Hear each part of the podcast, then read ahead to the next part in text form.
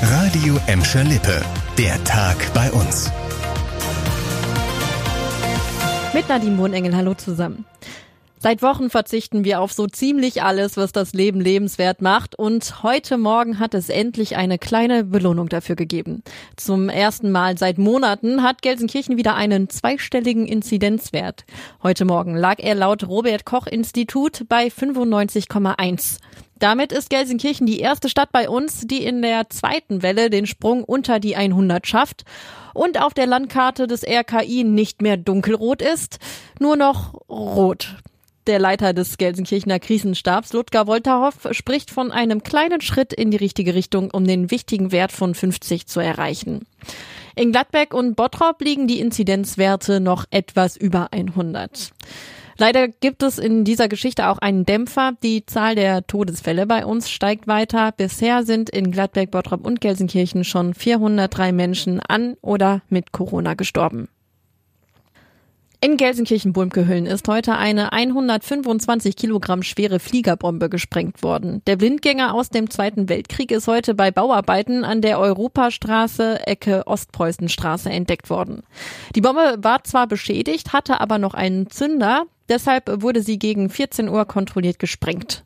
Im Radius von 150 Metern um die Fundstelle sind alle Gebäude geräumt und Straßen gesperrt worden. 75 Anwohner mussten ihre Häuser verlassen.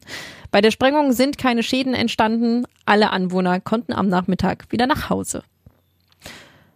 Auf den Mountainbike-Parcours im Revierpark Funderort und den Wassererlebnispark im Revierpark Nienhausen werden wir wohl noch eine ganze Weile warten müssen.